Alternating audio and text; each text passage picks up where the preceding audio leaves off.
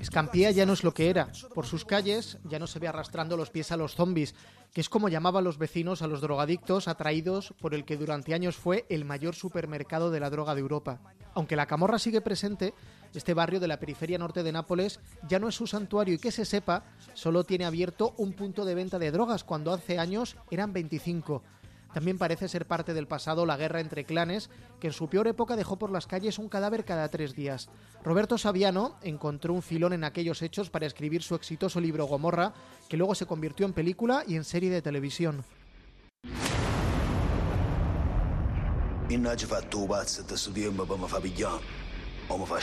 Diversas asociaciones intentan hoy acabar con este estereotipo, incluso han montado una ruta turística para mostrar las luces y las sombras de Escampía.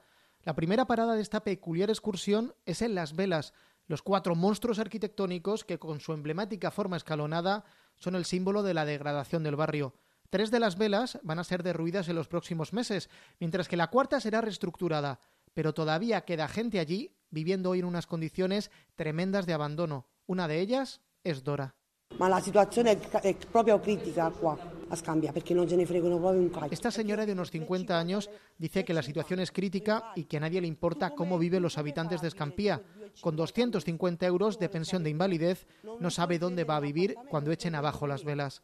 Adora va a visitarla para saber cómo está Chiro Corona, miembro de la asociación Resistencia Anticamorra y uno de los organizadores del tour. Asegura que la camorra ya no está presente en las velas. El problema es que tampoco hay rastro del Estado. Lo único que se ve por todas partes es mugre y abandono.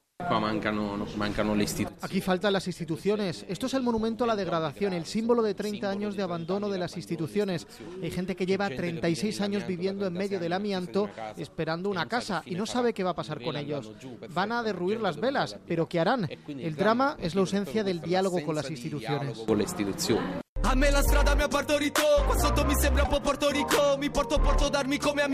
El cambio que está viviendo Scampia queda personificado en tipos como Francesco Verde, que es el hermano de Gelsomina, víctima inocente de la camorra y que ahora da su nombre a la Oficina de las Culturas.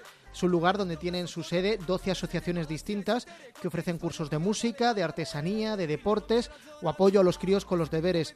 A Gelsomina Verde la mataron en 2004 cuando tenía 22 años. Su crimen fue haber mantenido una relación tres años antes con un miembro de uno de los clanes enfrentados. Los sicarios lo buscaban a él, pero ella no sabía dónde estaba. Dos de sus asesinos habían sido introducidos en el mundo del crimen precisamente por su propio hermano, por Francesco. Fueron capaces de matar a mi hermana y de torturarla. Le rompieron todos los dedos, las manos y un pie. Luego le dispararon en la cabeza por detrás y la quemaron. Yo me pasaba todos los días pensando qué tipo de muerte les procuro a estos. Francesco no cumplió con su venganza porque la barbaridad que le ocurrió a Gelsomina fue el catalizador del cambio. La gente se enrabietó, dijo basta y la policía detuvo a los principales capos de los clanes enfrentados. El Estado ha dado un puñetazo sobre la mesa tras la muerte de mi hermana. En aquel momento se despertaron las conciencias de las personas e inició a funcionar la verdadera red de las asociaciones de la zona.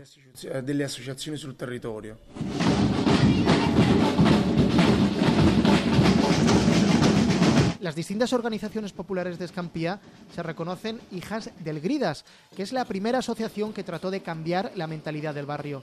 Hoy sigue organizando el carnaval y un cineforum cada viernes.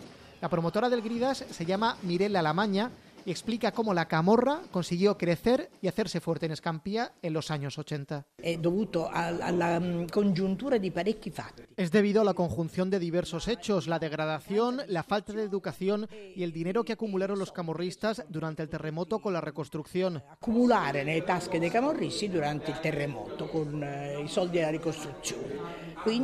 Este era un lugar ideal porque había infinidad de chicos jóvenes, era una población enorme de chavales que no habían recibido educación y que por tanto resultaba fácil usarlos para otros fines.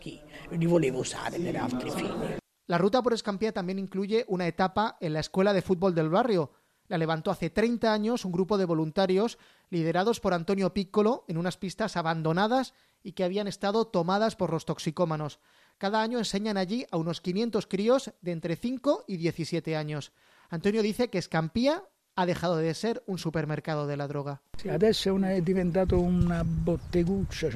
ahora se ha convertido en una tiendecilla. Es mucho menos que antes. No es, definitivamente eh, sconfitto el fatto, no, ma no se ha derrotado definitivamente, pero se ha redimensionado mucho. Lo que haría falta ahora es sustituir la economía negra por una economía real. Economía negra que c'era prima, con una economía real.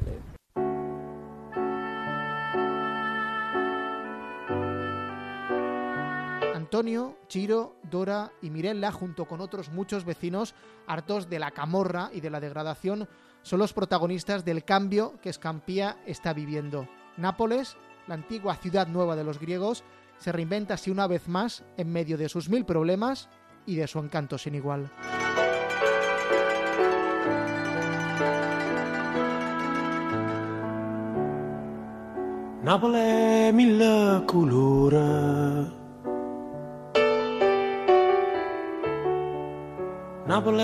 Mille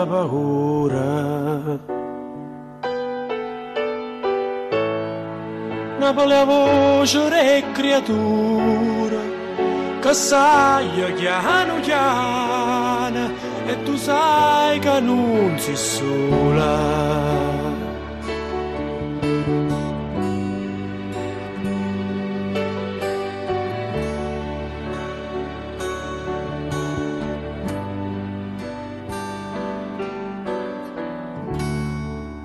una plena sola mare.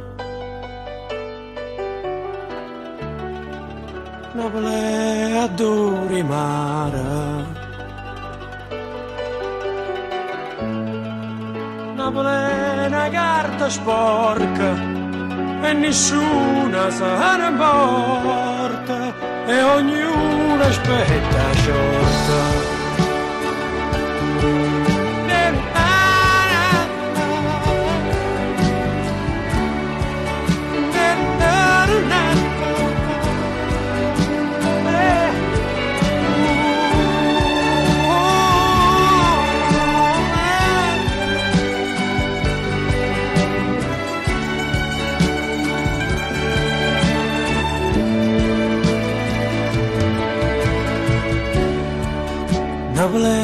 lunga camminata. Rintevi che mi è salata. Una bella tutta non so, e a sabato tutto mondo, ma non sa andare.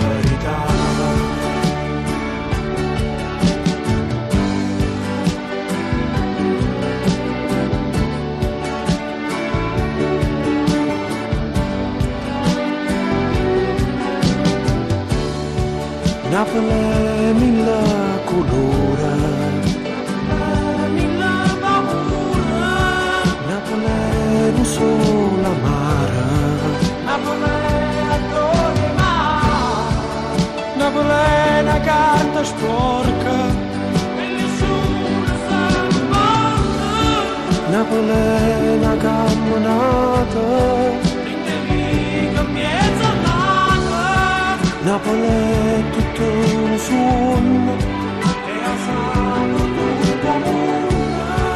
Napoleon.